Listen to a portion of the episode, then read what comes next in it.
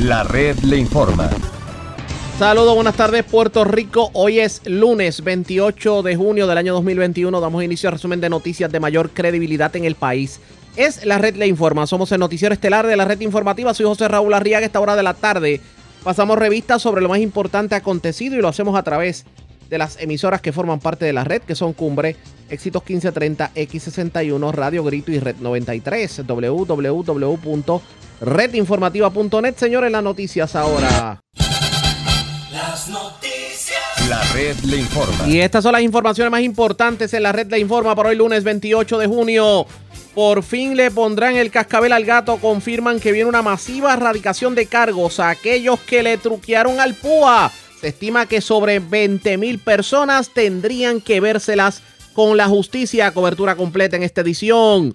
Hoy el secretario de Educación a nivel de Estados Unidos pisó Puerto Rico. ¿Cuál es el beneficio de esta visita? En breve les decimos. Nino Correa se mantiene al frente como comisionado interino de manejo de emergencias a pesar de su no confirmación y asegura que su agencia sí está preparada para afrontar una emergencia. Centro Nacional de Huracanes adelanta que onda tropical Inves 95L en el Atlántico pudiera llegar más fortalecida al Caribe para el jueves, podría dar mucho de qué hablar aquí en Puerto Rico.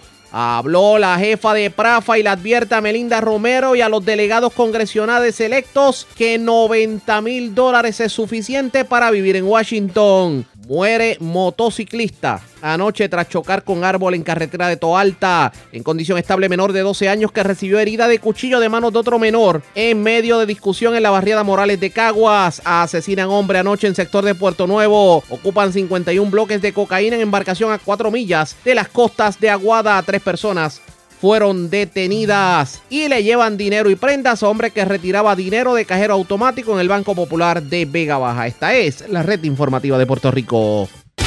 Señores, damos inicio a la edición de hoy lunes del noticiero estelar de la red informativa de inmediato a las noticias. Sobre 20 mil casos de fraude al PUA son investigados en estos momentos y las radicaciones de cargos comenzarán a partir de esta semana. Hoy hubo una conferencia de prensa por parte del Departamento de Justicia, el Departamento del Trabajo, también el Negociado de Investigaciones Especiales y el Departamento de Seguridad Pública. ¿Cómo se le va a poner el cascabel al gato? ¿Cuántas radicaciones se darán? ¿Quiénes tendrán que devolver dinero? Escuchen lo que ocurrió en la conferencia de prensa. Un ataque frontal a aquellas personas que han abusado de los fondos del PUA, que han abusado de la confianza del pueblo de Puerto Rico y que han tratado de esquilmar al erario público en un momento en que tanta falta hacía la ayuda económica que se estaba brindando a aquellas personas que estaban desempleadas. Como parte de un esfuerzo conjunto del Departamento de Justicia, del Departamento de Seguridad Pública, del Departamento del Trabajo, del Comisionado de la Policía, así como también de la Oficina de la Inspectora General y varias agencias federales que han cooperado nosotros. Hoy comenzamos con un fuerte golpe en el servicio público y vamos a continuar. Se han acusado, o sea, en el día de hoy se ha sometido caso contra, contra cuatro funcionarios del municipio de Mayagüez. El primero de ellos era el señor Martel, el apellido Martel Olivencia, quien alegó en su solicitud que realizaba trabajos de mantenimiento y poda de árboles cuando en realidad laboraba como trabajador general en la oficina municipal para el manejo de emergencia. Su jornada era diaria, era de 6 horas para un total de 30 horas semanales. En un periodo de 5 meses, Martel Olivencia recibió 14 mil 307 dólares de manera fraudulenta. Mientras otros dos funcionarios, Marrero Santiago y Matías Rivera, solicitaron el beneficio de PUA, asegurando laboral en lo que denominaron como potato farming. Sin embargo, ambos se desempeñaban respectivamente como trabajador de construcción y mantenimiento y como auxiliar de mantenimiento y construcción en el Head Start adscrito al municipio con una jornada a tiempo completo. Como resultado del esquema, Marrero Santiago devengó 12.564 dólares en un término de cinco meses y Matías Rivera obtuvo 12.790 dólares. González Rodríguez aseguró en la solicitud haber perdido ingresos como instructora de clases de Zumba, a pesar de trabajar como oficial de gerente pública, de gerencia pública en la oficina municipal para el manejo de emergencia con una jornada de 30 horas semanales. Esta se apropió ilegalmente de 12.147 dólares en un periodo de cuatro meses. Este caso contra empleados del municipio de Mayagüez es apenas uno de varios casos que agentes del NIE, del Departamento de Seguridad Pública, el Departamento del Trabajo y Recursos Humanos y el Departamento de Justicia hemos trabajado en conjunto para poder identificar, investigar y traer ante la justicia personas inescrupulosas que trataron de lucrarse en medio de la pandemia de esta actividad y de fondos que le pertenecían a todos y a todas las puertorriqueñas que estaban en desgracia en ese momento. Vamos a continuar con esta investigación y no vamos a parar. Este es el primer municipio que hemos comenzado. Hay 77 municipios adicionales, hay distintas otras agencias gubernamentales, así como distintas otras empresas privadas en las cuales ya estamos investigando, vamos a entrar para acabar con este abuso y para condenar eh, esta actividad tan desgraciada para este país.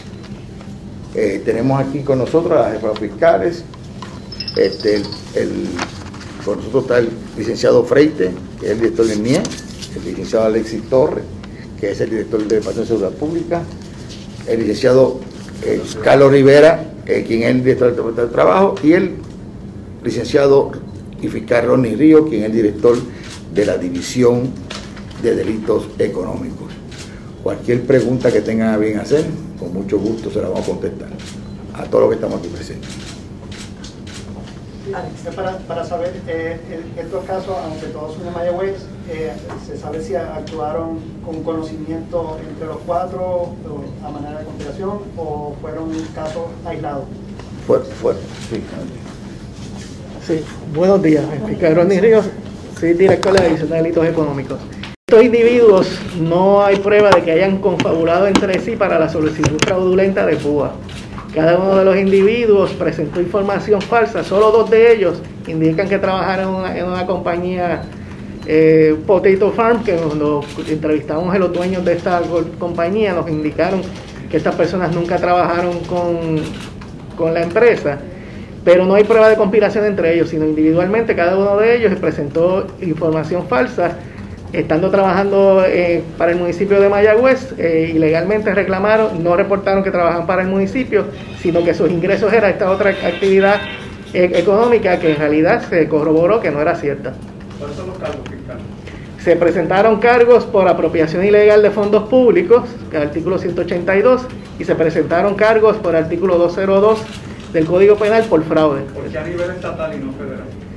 Este, estos son casos donde la responsabilidad, primero que son empleados públicos, segundo, este, los, fondos se, eh, fueron despedidos por el Departamento del Trabajo, hay una jurisdicción clara estatal y nosotros tenemos los recursos y los recursos investigativos y, las y las herramientas para procesar estatalmente a estas personas. Tenemos un primer caso, si me permite voy a revisar el, celular porque me están dando la información en vivo ahora, ahora mismo. Este, se determinó causa con respecto a Steven.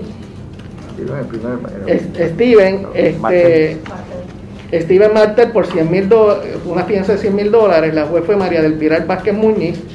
En cuanto a Omar Marrero, la fianza fue de 60 mil. Estos son los que tenemos hasta estos momentos. Quedan dos personas más que están siendo atendidos por el tribunal. Este, se está presentando la evidencia para esta etapa de regla 6 eh, y pronto pues podremos darles información. Ahora mismo tenemos a Steven Martel y Omar Marrero. Dice que hay 20.000 querellas, dice que hay 20.000 querellas por este tipo de, Sí, un momento. de potencial delito. La pregunta que tengo es, o sea, secretario, usted señala que ustedes tienen la capacidad de hacer esto. Pregunto, la prescripción de, de estos delitos eh, versus la capacidad de moverse rápidamente para erradicar Sí. cargos en los casos con Para comenzar, no, para comenzar, eh, ese número de 20.000 querellas, o sea, no es real. Ok, ¿cuántas Eh, originalmente se, se trató de 10.000 casos que comenzaron a evaluarse y se hiz- hizo un cernimiento y actualmente ese número se ha reducido a 2.000 un- un- aproximadamente y ahí se está haciendo lo que se llama eh, una evaluación particularizada para entonces separarlo por distintos segmentos para comenzar a acusar. Sí, pero el término estamos trabajando y estamos conscientes de eso. La hay evidencia suficiente porque. Dígame. Que no escuche bien, porque se ha reducido la cantidad. Porque en muchas ocasiones, o sea, la persona, o sea, no eh, estaba desempleada, no trabajaba o era transitorio, o sea, porque en realidad no, no procedía, no procedía los cargos. ¿La prescripción cuál es, perdón? La prescripción, apropiación ilegal y... Sí. Cinco años. Cinco años. Cinco. Sí. Esta investigación tardó cerca de un año, según el comunicado, lo que ustedes acaban de expresar. ¿Qué estrategia van a estar utilizando precisamente para agilizar el proceso de investigación? No. Porque usted afirma que, que es uno de, de muchos casos. Sí, yo, yo de hecho, este, mucho co- menos. fue, fue- fue mucho menos y como ustedes saben, yo comencé aquí en enero 4. Eh, tan pronto yo comencé en este departamento eh, y tuve la oportunidad de montar mi equipo de trabajo y junto con los demás funcionarios que me acompañen, todos nos reunimos y empezamos a trabajar de forma coordinada. Porque estos casos no se estaban trabajando de forma coordinada y había un, problema con eso. Entonces empezamos a comenzar de forma coordinada con el Departamento del Trabajo que nos dio una cooperación in- inmensa sobre ese particular. Eh, luego también la policía, este, el Departamento de Seguridad Pública este, y también este, el MIEN. Y ahí estamos ya avanzando de, tal forma que yo creo que los casos que sean meritorios, definitivamente dentro de los cinco años se va a estar radicando eh, los casos. ¿Van a solicitar el recobro de dinero y cárcel para estas personas? Sí, por, por lo menos el recobro, el se- recobro de dinero procede. Y, en- y en- en caso de que el tribunal imponga la cárcel, pues también va, porque ese, pues, eso de conlleva cárcel, la cárcel, pero Ya que habla de eso, el secretario Rivera Santiago, en un momento dado hubo personas que devolvieron dinero y evitaron este proceso. La pregunta es, de esos 2.000 entonces, ¿el mensaje es cuál? ¿Devuelve el dinero y te vas a evitar una consecuencia similar a esta o ya es tan tarde para eso, secretario? Bueno, son dos conceptos distintos. Una cosa es la devolución del dinero. Para efectos míos del Departamento del Trabajo, el gobierno federal a mí me requiere eh, recobrar ese dinero. Así que eso es una acción. Desde el punto de vista de la acción penal, pues eso se evalúa caso a caso. Eh, eso es una evaluación que hace el Departamento de Justicia según las circunstancias. No obstante, yo siempre he mencionado eh, a, la, a la ciudadanía que aquella persona que devuelva el dinero siempre va a estar en mejor posición que aquel que no lo devuelve. Y parece que esto no se va a limitar a simplemente erradicación de cargos contra cuatro empleados del municipio de Mayagüez. Vamos a continuar escuchando la conferencia de prensa, pero antes hacemos lo siguiente. Presentamos las condiciones del tiempo para hoy. Hoy lunes, humedad arrastrada por los vientos alisios traerá aguaceros a través de las aguas locales y algunos se moverán tierra adentro. Sin embargo, las condiciones permanecerán tranquilas durante el día. Aguaceros y tronadas se formarán en el cuadrante noroeste de Puerto Rico durante la tarde. Inundaciones urbanas son posibles con la actividad más fuerte y persistente. A través de las aguas regionales se espera un oleaje de hasta 5 pies y vientos de hasta 15 nudos, y localmente hasta 20 nudos durante la tarde. Para los bañistas, hay un riesgo moderado de corrientes marinas para las costas del norte y sureste de Puerto Rico, así como el este de Culebra y Vieques. En la red informativa de Puerto Rico, este fue el informe del tiempo. La red le informa. Señores, regresamos a la red Le Informa, el noticiero estelar de la red informativa edición de hoy lunes. Gracias por compartir con nosotros. Con un 40% de probabilidad de desarrollo se encuentra en estos momentos el llamado Inves 95L. Es una onda tropical que se encuentra en aguas del Atlántico rumbo al Caribe y que pudiera llegar cercano o por nuestra zona para el próximo jueves. De hecho, hay modelos de, eh, de computadora que ponen el evento como tormenta tropical sobre Puerto Rico. Otros la ponen como onda tropical. Y en la mañana de hoy tuvimos la oportunidad de hablar con la metrólogo Cecil Villanueva del Servicio Nacional de Metrología y esto fue lo que nos dijo sobre el particular. La red le informa. Señores, regresamos a la red Le Informa, el noticiero estelar de la red informativa. Gracias por compartir con nosotros. Vamos a continuar escuchando la conferencia de prensa que a media mañana de hoy diario el secretario del Departamento de Justicia Domingo Emanuel y acompañado del secretario del Departamento del Trabajo y el jefe del NIE sobre el inicio de erradicación de cargos contra aquellos que han defraudado al PUA. Sí, esa, los cheques. Eh, sabemos que todavía hay como sobre 30 eh, querellas de esos casos pendientes para ser procesados. y se están y se están procesando y se están procesando este pero este Más de 90. ay, ay, ya, ya, se- ya van por más de 90 ya se, ya, se, han- ya se han procesado más de 90 y está procesando más de 90 casos lo que sí es que los, en los otros casos que los otros casos en caliente como usted muy bien llama están los casos donde se están investigando en donde empleados que aparecían trabajan, eh, que alegadamente trabajaban en otro lugar y quedaron desempleados y resulta que no es correcto, pues esos son los casos que se están trabajando coordinadamente y se van a acusar, se van a acusar, no tengan la menor duda. Y se ha hablado de la eliminación del NIE, vemos oficial del NIE aquí y entiendo que la fiscal, eh, fiscales, eh, Melissa, tiene, una, sí, tiene una posición sobre la participación de estos agentes del negociado. ¿Qué, qué participación tuvieron y realmente prueban ser necesarios en este tipo de casos o no? Sí, buenas tardes a todos. Eh, definitivamente, estos casos que se están radicando en el día de hoy se investigaron con el NIE. Eh, El negociado de investigaciones especiales fue crucial para este tipo de investigación porque son investigaciones bastante complejas. Y en efecto vamos a necesitar de ellos. De hecho, esta investigación comenzó realmente a finales del mes de febrero. Y en este corto periodo de tiempo ya se han logrado identificar no solamente este municipio, otros municipios que están. Así que realmente los necesitamos para poder terminar estas investigaciones. ¿Como cuántos municipios pudieron ser? ¿Tienes el número del cuánto? Buenos días a todos. Rafael Freite, yo soy el comisionado del negocio de investigaciones especiales. Los municipios, el, el mensaje de los municipios es que colaboren. Eh, el municipio de Mayagüez colaboró con esta investigación, fue un- fue uno de los primeros municipios que contestó adecuadamente nuestros requerimientos y los requerimientos de los fiscales. Y esa es la invitación a los municipios que colaboren los que aún no lo han hecho, pues que lo hagan. Eh, sobre la pregunta, no, no vamos a, ¿verdad? a decir un número concreto, pero sí le podemos decir lo mismo que, le, que expresó la jefa de fiscales, que son varios municipios que se están trabajando, está bien adelantado el asunto y ya pues eso, pues el, el fiscal Ronnie Ríos junto al secretario pues determinará a base de sus planes eh, cuándo se procederá a someter el- los demás casos.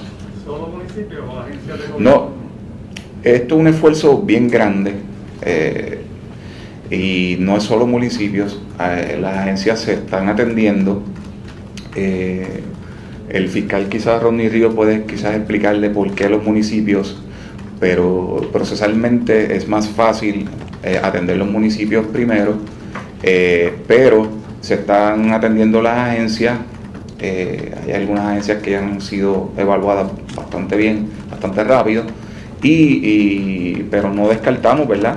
Eh, procesamiento de funcionarios en las agencias si cumplen ¿verdad? con los requisitos y se puede probar mallado razonable. Mencionado, me, me llama la atención que son personas que aparentemente tenían otros trabajos o no. O sea, esta gente que trabajaba en el municipio de Mayagüez, pero ella da- daba entrenamiento de Sí. y pensó que podía Sí, sobre, sobre, ustedes saben que no hay un impedimento, ¿verdad?, de, de estar discutiendo, eh, máxime cuando somos abogados, eh, éticamente no podemos, eh, entrar en los, litigar los casos en, la prensa. No obstante, si sobre los hechos como tal, el fiscal Ronnie Río puede, puede entrar en lo que él entienda. Sí, este, respecto a esa pregunta, en este caso en específico, estos funcionarios cuando llenaron la solicitud de PUA mintieron. No mencionaron eh, que, trabaja, que eran empleados a jornada completa en el, mu- el municipio, presentaron información falsa, no indicaron todos los trabajos que tenía, sino que, aquella actividad económica que tenía aparte, ya sea clases de zumba, ya sea limpiando patios, ya sea cualquier actividad, estas personas fueron mendaces, mintieron en la presentación de los documentos y por eso es que estos casos se están sometiendo. Es una cooperación sobre la, participación del negociado de investigaciones especiales. Sin ellos no hubiésemos podido trabajar este caso. Este. Hay toda una serie de elementos que se toman bajo su consideración, como indica el, el secretario del Trabajo, sí, este, está esa advertencia. Estas personas, por eso repito, son mendaces, por eso es que se ha escogido, no se puede permitir que funcionarios públicos tengan este, las manos, no tengan las manos limpias. Por eso se están procesando a través del negocio de investigación especiales, en coordinación con el Departamento del Trabajo, estamos llevando estos casos a someterse. Eh, y sí, pues va a haber otros casos que se van a atender con distintos municipios, con distintas este, eh, instrumentalidades del Estado que estamos investigando. Están bastante adelantados y quiero enfatizar que estos casos que se están atendiendo y que se van a someter pronto, este plan de trabajo comenzó en febrero y son casos que se están atendiendo rápido. Hay unos casos que está atendiendo el negociado de la policía, que son los casos que se atendieron en caliente, que se está trabajando a través de las distintas fiscalías en coordinación con la oficina del jefe de los fiscales. Y hay unos esquemas que cuando son esquemas amplios, pues serán atendidos por la División de Delitos Económicos. Son distintas modalidades que se están atendiendo, donde los sospechosos tienen unas particularidades y los casos se están atendiendo, pero la responsabilidad del Ministerio Público es someter casos que se puedan probar más allá de dudas razonables por lo tanto no nos vamos a precipitar por radicar unos cargos y después no prosperen. ¿Alguna otra pregunta Sí. sí. Como son empleados gubernamentales, ¿qué, qué cargos les someten mediante la ley de ética gubernamental? Nosotros en estos casos en específico hicimos una evaluación y le vamos a someter cargos por apropiación ilegal de fondos públicos y también por fraude. Siempre existe la jurisdicción de la Oficina de Ética Gubernamental que se puede analizar. En estos momentos decidimos someter cargos solo por estos artículos. En otros casos que se atienda, si surge la prueba suficiente, entonces se le estaría sometiendo cargos también bajo violaciones a la ética, ética gubernamental, que es el artículo 4.2 de, de la ley de ética gubernamental. Pero esto es lo que estamos sometiendo sobre estos individuos. ¿Alguna otra pregunta? Sí, secretario. Eh, en el caso, eh, mencionaron que al depurar, pues se llegó quizá a un número de 2.000. Esos son en general empleados públicos, incluyendo agencias de gobierno estatal y municipal. Sí, hasta ahora. Hasta ahora. No, no, no, no, son todos los casos que habían de, de, de PUA eh, que se han ido depurando y, y, como hubo esa depuración a través de comunicación a distintos municipios, distintas agencias gubernamentales, este, y está en, está en 2000, o sea que ese, ese, número pues en algún momento dado, pues una vez se depure o se, se filtre, este, pues puede bajar o puede mantenerse similar este mismo. Hace unos meses eh, OIG eh, anunció unas querellas contra ocho empleados públicos. ¿En qué estatus está ese, ese caso? Eh, entiendo que fue a, a, a, ética, pero es para saber si ya eso ha llegado a ustedes. Bueno, no voy a adelantar las investigaciones tal y como están. Sí tenemos unos referidos, algunos son de la Oficina de Ética Gubernamental, otros vienen de la Oficina del Inspector General. Tenemos muchas fuentes. Este, no le podemos hablar del estatus de esos casos porque obviamente interrumpiría dicha investigación, pero lo estamos tramitando. Eh, eh, secretario, ah. en el caso, eh, hace un tiempo no se habla de, de, que usted iba, lo único que se dio era que usted iba a evaluar la, desestimación o que se dejó a un lado la, una investigación con relación a un posible fraude de unas eh, personas que estaban estudiando en una escuela en un momento dado. ¿Eso ya eh, se descartó por completo? Sí, definitivamente. Este secretario, este, el, en la vista de confirmación, o sea, para que no haya la menor duda, este, se me hizo esa pregunta y yo antes, y antes había adelantado que yo iba a tomar similares en la escuela pública, casos similares en los colegios privados, eh, porque se trataba de un caso, el interés de la prensa en aquel momento era solamente un caso de un joven que estudiaba en el Colegio de San Ignacio.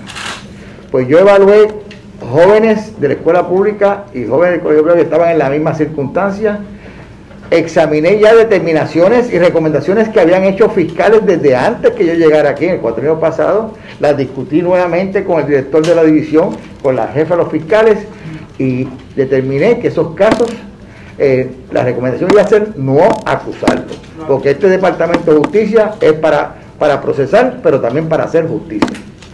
Expresiones del secretario del Departamento de Justicia, acompañado del secretario del Trabajo y del jefe del NIE Fueron cuatro los casos que contra empleados del municipio de Mayagüez, pero se espera que de aquí en adelante inicie la ronda de acusaciones en contra de personas que defraudaron al PUA. ¿Qué va a terminar ocurriendo? Ustedes pendientes a la red informativa. La red le informa. Cuando regresemos, los comercios ahora se están oponiendo al 9 dólares la hora de aumento.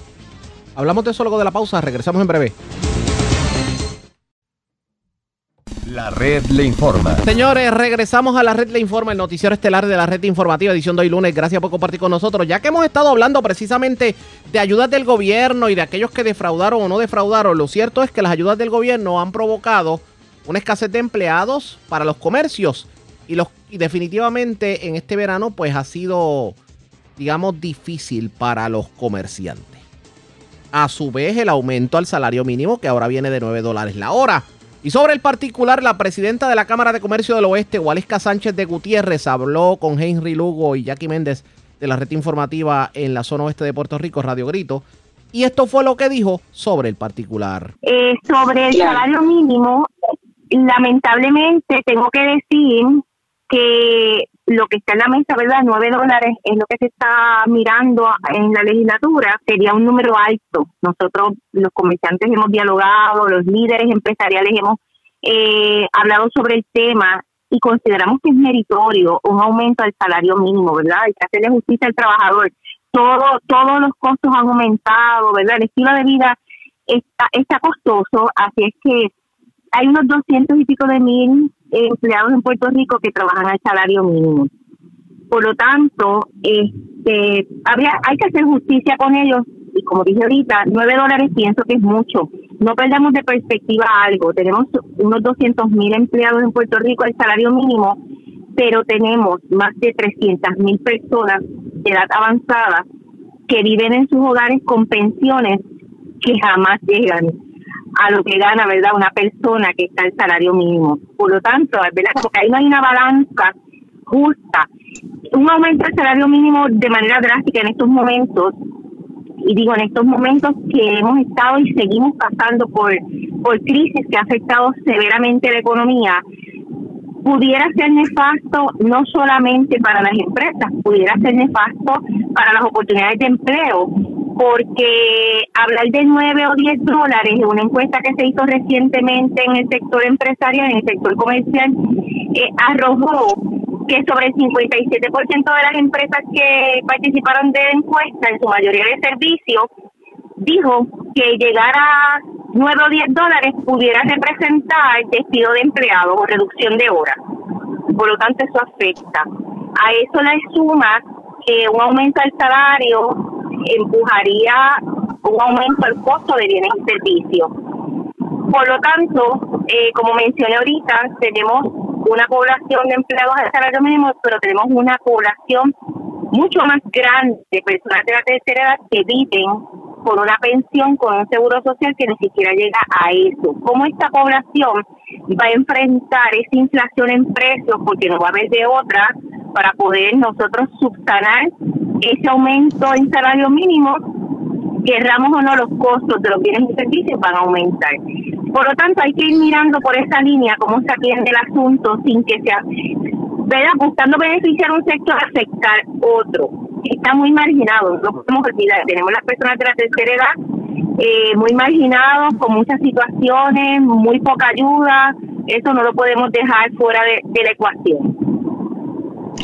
Hualeca, el, el, hay una diferencia de 1,75 ahí. ¿Eso es de un cantazo o, va a ser escalonado? Lo que se propone. Pues mira, lo que se está, lo que se está proponiendo es de golpe 9 dólares. Es un dólar 75 eh, por hora por persona, que cuando lo multiplicas por 2080, que son 2080 horas al año, estamos hablando de 3 mil y pico de dólares por empleado. Eh, no te saco la matemática exacta porque por empleado, porque estoy conduciendo, pero si sacas la matemática son casi cuatro mil dólares por empleado. Multiplica eso por la cantidad de empleados que cada empresa tenga, ¿verdad? Que sabemos que unos tienen más, otros tienen menos, pero no solo queda ahí. A eso hay que sumarle que para el empleado es transparente y para muchas personas también, porque lo que se dice en la calle es el empresario está para hacer riqueza mira, explota al empleado para hacer riqueza. no tienen idea de cuántos malabares los empresarios hacemos para poder mantener un negocio a flote. No es solo pagar el salario del empleado, es el overhead que eso trae, es pagar, ¿verdad?, fondo de seguro del Estado, es pagar desempleo, es pagar trimestral, ¿verdad?, cada tres meses. Cuando, hay, cuando sigues sumando ese aumento, es un golpe grave de algo que nadie ha hablado, compañero. Y es, sí, sí, no, lo que pasa es que el gobierno es un socio y el gobierno se lleva una tajada tan grande que lo que sobra para nómina pues es, difícil para que la gente lo pueda entender. El, gobierno es el que va a tener que ceder en algo. Va a tener que ceder en algo. Mira, una de, uno de los planteamientos que voy a levantar en el programa de ustedes, y es para que sigamos hablando del tema, es este asunto. Y no se ha escuchado mucho, puedo decir que nadie lo ha hablado. El que aumente el salario mínimo. Hay que hablarlo porque las personas tienen que entender que este barco que lo dirige todo Puerto Rico, nosotros la ciudadanía, no porque uno se beneficie, significa que, eh, o una toma de decisión de esta manera, significa que el barco está saliendo adelante. No, se puede, se puede, eh, se puede detener un crecimiento empresarial y entonces va a ser peor porque ese empresario no va a contratar más empleados porque está ajustándose y le hicieron un boquete de momento.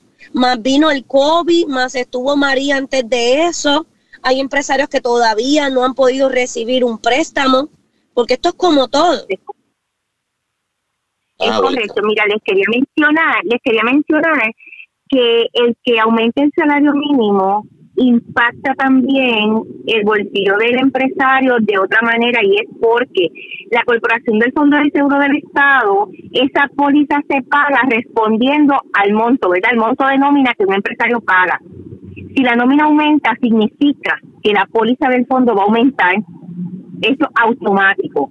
No tiene sentido porque los beneficios siguen siendo los mismos Así que por ahí es un lado que el gobierno pudiera ayudar al empresario. Mira, no, vamos a, vamos a llevar esto a un tope.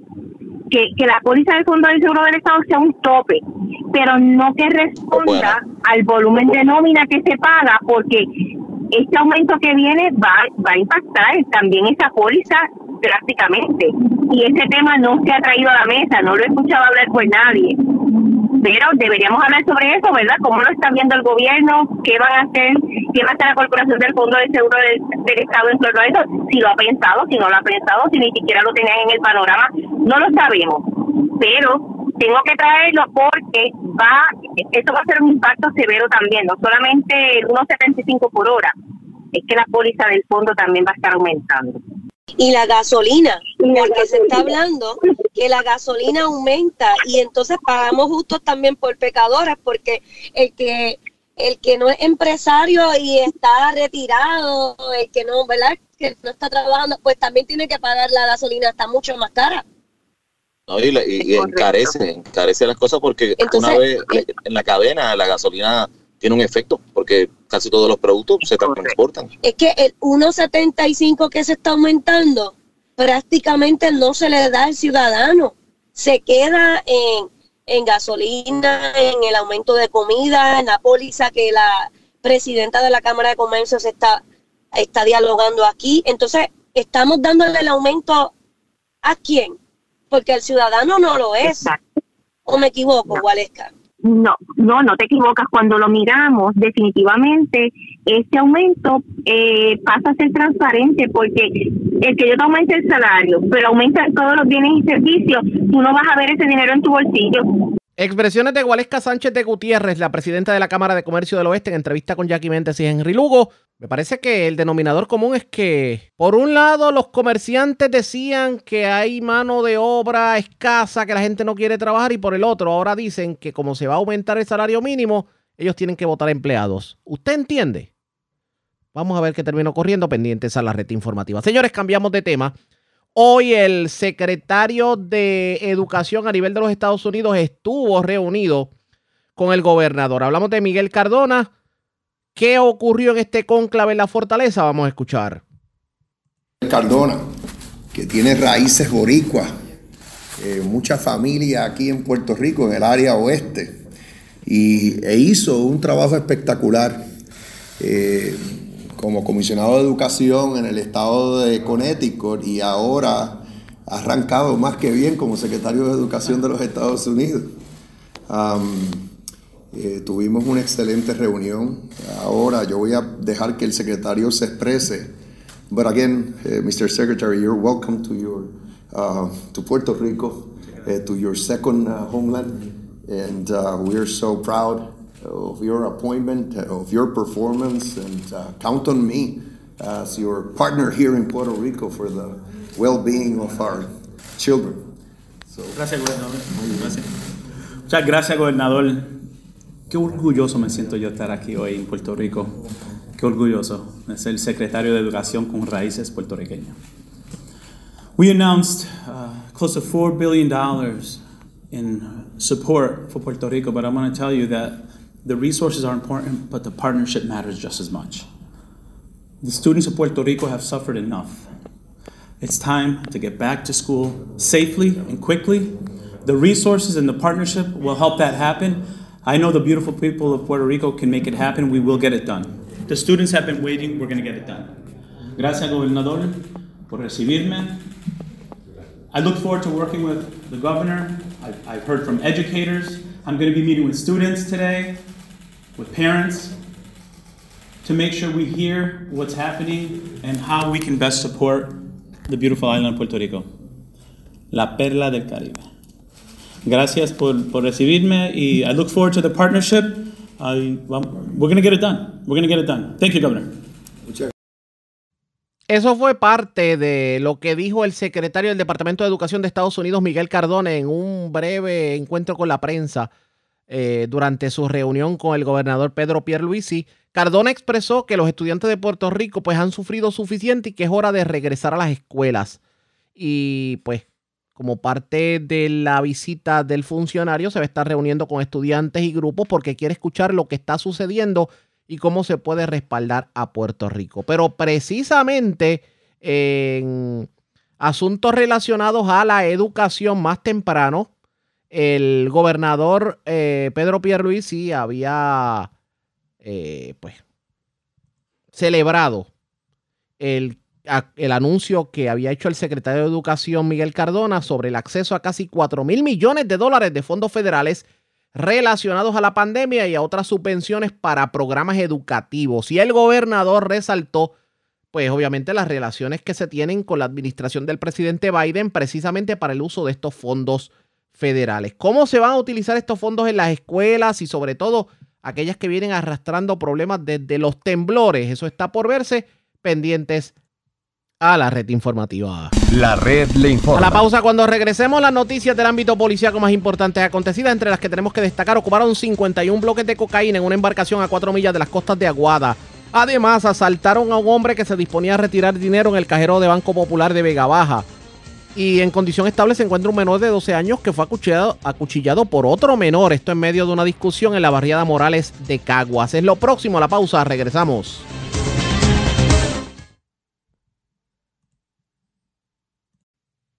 La red le informa. Señores, regresamos a la red le informa. Somos el noticiero estelar de la red informativa edición de hoy lunes. Gracias por compartir con nosotros. Vamos a noticias del ámbito policíaco. Vamos a comenzar en la zona metropolitana porque eh, un motociclista murió tras chocar con un árbol. Esto ocurrió en una carretera de Toalta. Además, eh, una persona se encuentra en condición estable. Aparentemente, pues se propinó un disparo con un arma de fuego que estaba, pues, pues manipulando. Tiene licencia para aportar el arma, pero se, pues, se disparó accidentalmente.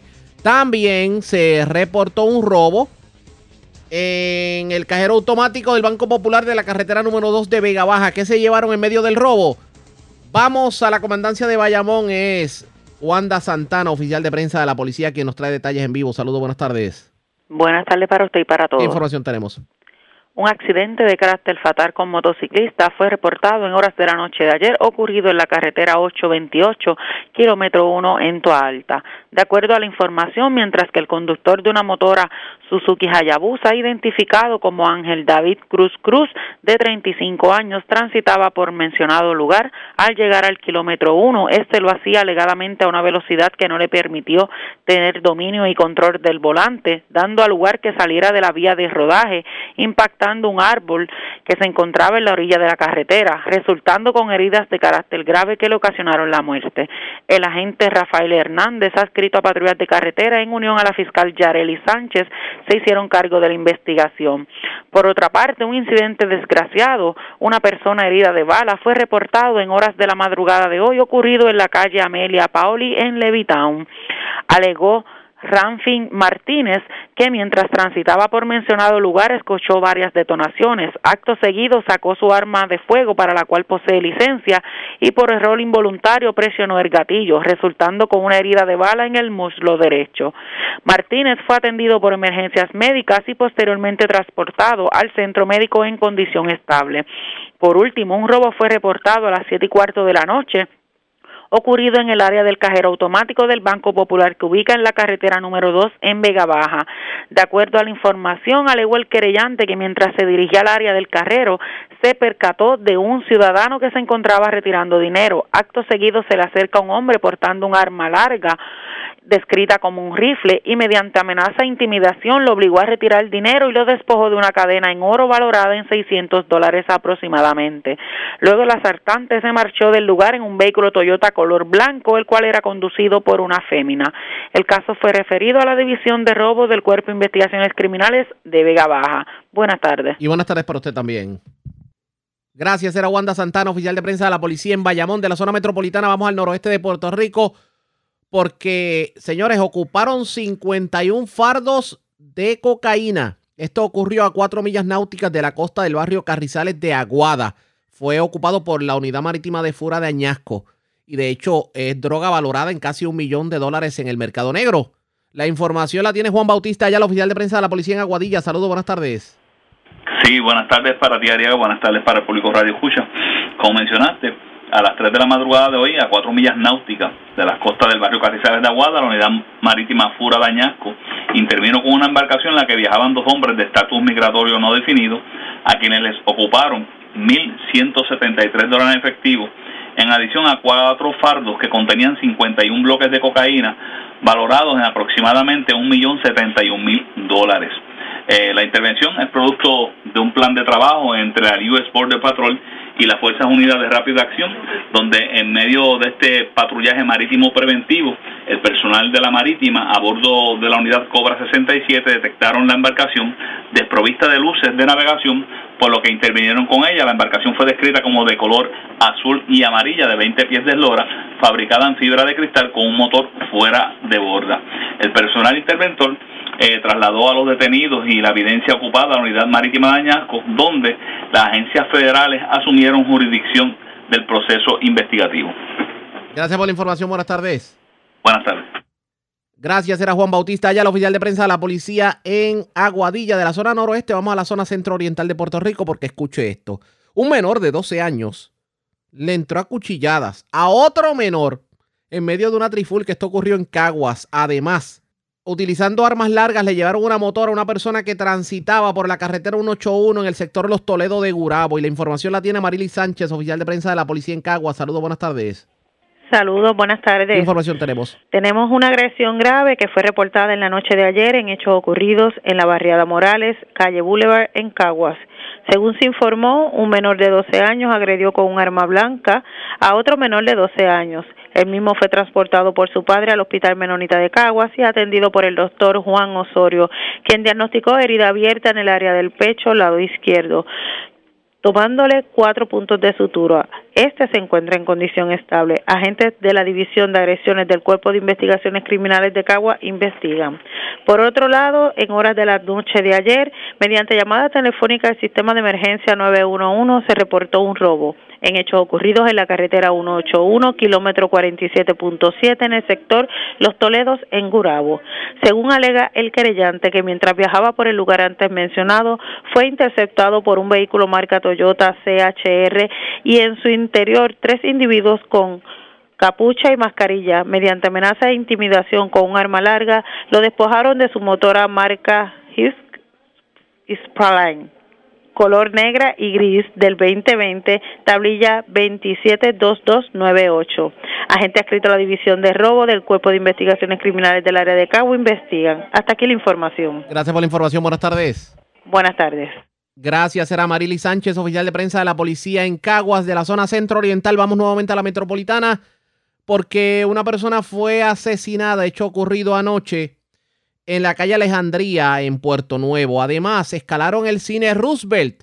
¿Qué se llevaron del mismo? Pues vamos con Jaira Rivera, oficial de prensa de la policía en el cuartel general. Nos tiene detalles en vivo sobre el particular. Saludos, buenas tardes. Hola, buenas tardes. Agentes adscritos a la División de Homicidios del Cuerpo de Investigaciones Criminales de San Juan en unión a la fiscal Iraida Casillas investigaron una muerte violenta reportada en la noche del domingo esto en la calle Alejandría, en Puerto Nuevo.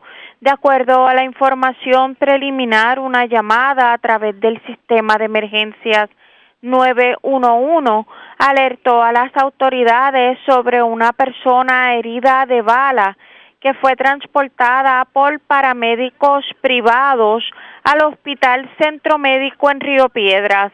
El hombre identificado como Daniel García Cartagena, de 29 años y residente de Puerto Nuevo, fue atendido por el doctor Julio Pérez, quien certificó su muerte. Según los datos, mientras el occiso se encontraba en el lugar antes mencionado, desde un vehículo en movimiento le realizaron varios disparos que lo alcanzaron en el área de la barbilla y el cuello.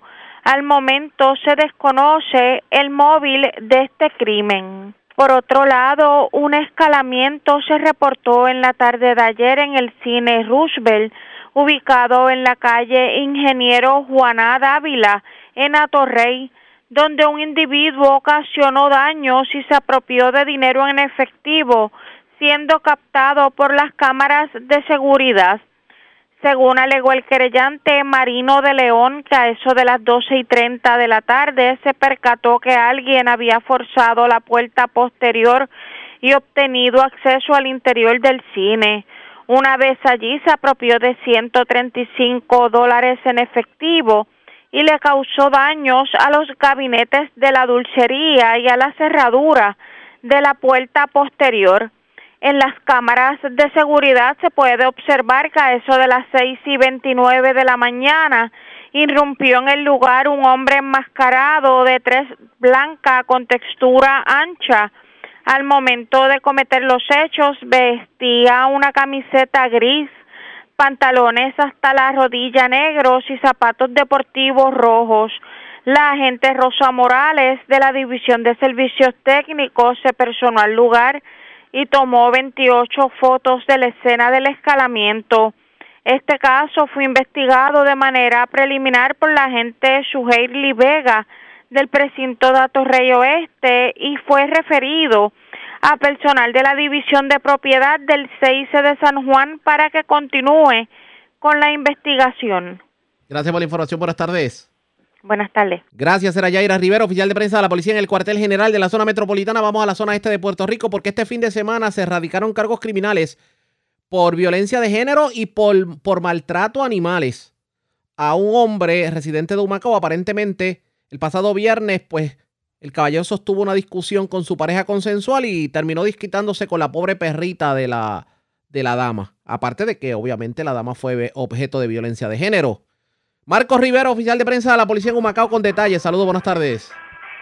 Sí, buenas tardes. Tenemos durante este fin de semana la gente Charané Rosa, accita a la División Especializada de Violencia Doméstica del Cuerpo de Investigaciones Criminales de Humacao, supervisada por el sargento Roberto García, en unión a la fiscal Yanisa Alcina, radicaron cargos criminales por violación artículos de la Ley 54 y violación al artículo de la ley 154 que es, es la ley para el bienestar y protección de animales contra Héctor Vélez Valentín de 35 años y residente de Humacao. Los hechos ocurrieron el pasado 25 de junio en hora de la tarde en el pueblo de Humacao donde se alegó que Vélez Valentín sostuvo una discusión con su pareja consensual y acto seguido agredió con sus manos a la mascota de la víctima, que era una perrita, la cual resultó con lesiones este caso fue presentado ante el juez Juan Severa del Tribunal de Macao, quien luego de escuchar la prueba encontró causa probable fijando una fianza global de 100 mil dólares, la cual no pudo prestar, siendo ingresado en la cárcel de Bayamón hasta la fecha de la celebración de la vista preliminar. Gracias por la información, buenas tardes. Ok, buenas tardes. La red le informa. Señores, vamos a una pausa. Identificamos nuestra cadena de emisoras en todo Puerto Rico. Regresamos con más en esta edición de hoy lunes del Noticiero Estelar de la red informativa. La red le informa. Señores, iniciamos nuestra segunda hora de programación. El resumen de noticias de mayor credibilidad en el país es la red le informa. Somos el noticiero estelar de la red informativa. Esta hora de la tarde vamos a continuar pasando revistas sobre lo más importante acontecido y como siempre a través de las emisoras que forman parte de la red, que son Cumbre, Éxitos 1530, X61, Radio Grito y Red 93, www.redinformativa.net. Señores, las noticias ahora. Las noticias. La red le informa. Y estas son las informaciones más importantes en la red le informa para hoy lunes 28 de junio. Por fin le pondrán el cascabel al gato. Confirman que viene una masiva erradicación de cargos a aquellos que le truquearon al PUA. Se estima que sobre 20 mil personas tendrían que vérselas con la justicia. Cobertura completa en esta edición. Hoy el secretario de Educación a nivel de Estados Unidos pisó Puerto Rico. ¿Cuál es el beneficio de esta visita? En breve les decimos. Nino Correa se mantiene al frente como comisionado interino de manejo de emergencias a pesar de su no confirmación y asegura que su agencia sí está preparada para afrontar una emergencia. Centro Nacional de Huracanes adelanta que onda tropical Inves 95L en el Atlántico pudiera llegar más fortalecida al Caribe para el jueves. Podría dar mucho de qué hablar aquí en Puerto Rico. Habló la jefa de Prafa y le advierte a Melinda Romero y a los delegados congresionales electos que 90 mil dólares es suficiente para vivir en Washington. Muere motociclista anoche tras chocar con árbol en carretera de Toalta. En condición estable menor de 12 años que recibió herida de cuchillo de manos de otro menor. En medio de discusión en la barriada Morales de Caguas. Asesinan hombre anoche en sector de Puerto Nuevo. Ocupan 51 bloques de cocaína en embarcación a 4 millas de las costas de Aguada. A tres personas fueron detenidas y le llevan dinero y prendas a hombre que retiraba dinero de cajero automático en el Banco Popular de Vega Baja. Esta es la red informativa de Puerto Rico. Señores, damos inicio a la segunda hora de programación en el noticiero estelar de la red informativa de inmediato a las noticias de la... Usted se pregunta qué va a pasar con manejo de emergencia de ahora en adelante. Pues Nino Correa se queda. De hecho, Nino Correa es un funcionario que el denominador común es que ha contado con el apoyo no solamente del gobierno, sino también de la ciudadanía y de muchos sectores de opinión pública en el país. Obviamente por su trayectoria se lo ha ganado y muchas personas entienden que es la persona que debe permanecer allí. Pero tomando en cuenta que se queda, independientemente si es confirmado o no confirmado, si es interino, si es oficial, es el que va a tener a cargo este periodo de tiempo que es un poquito difícil, que es el de, las el de la temporada de huracanes. Y ya estamos hablando para el próximo jueves de que puede venir un mal tiempo. Yo lo tengo en línea telefónica y vamos a ver si el gobierno está preparado para lo que sería un evento meteorológico y otros asuntos de emergencia. Saludos, Nino Correa. Buenas tardes. Bienvenido a la red informativa. Buenos días, Riaga. Saludos, un abrazo, bendiciones a todos. Gracias por compartir con nosotros. Bueno, siempre. Eh, independientemente de en qué posición usted esté en la agencia, si interino, si no interino, porque ya eso es harina de otro costal, como dicen por ahí, eh, ¿usted entiende que, según su análisis, el negociado de manejo de emergencias está preparado para afrontar una emergencia en los próximos meses? Pues mira, Riaga, nosotros hemos estado trabajando un plan desde que me nombraron el año pasado, el 9 de julio.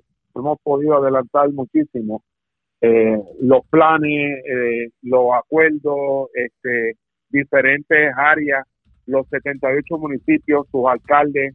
Estamos atacando inclusive y trabajando con la comunidad, con el individuo, con el andamiaje completo del gobierno. Hemos tenido varios seminarios.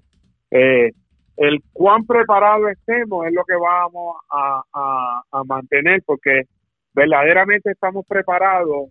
El, el verlo de esa manera ha sido inclusive las dificultades que quizás en otros momentos y en otros eventos, y tú y yo lo sabemos, eh, pues no hemos podido reaccionar.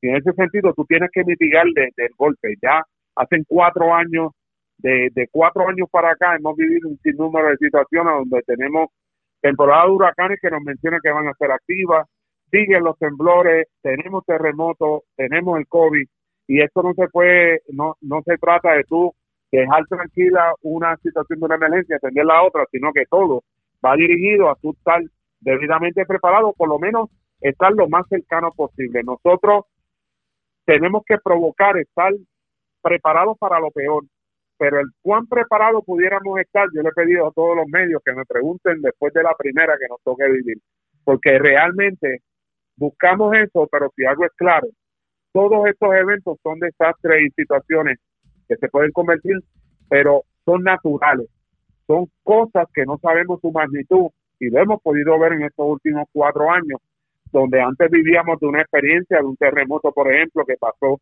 en 1918 Hoy podemos decir que el 7 de enero del 2020 tuvimos un terremoto en nuestra isla.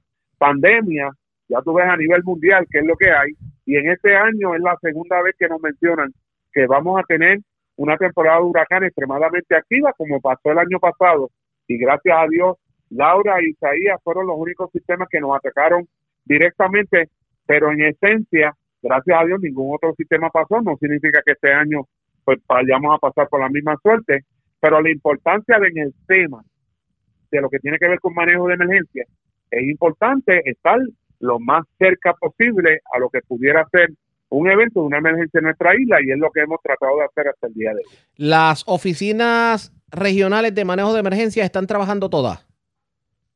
Totalmente correcto. Las oficinas, las 10 regiones, hemos hecho unos seminarios donde incluimos, eh, eh, en vez de hacer una una sola convención, Ariaga, como hacíamos antes, en esta ocasión por el COVID y por otras razones, porque es importante también poder discutir varios temas con nuestros alcaldes y más cuando entraron tantas administraciones nuevas en muchos de los municipios, pues lo que hicimos fue que las segregamos en toda la isla.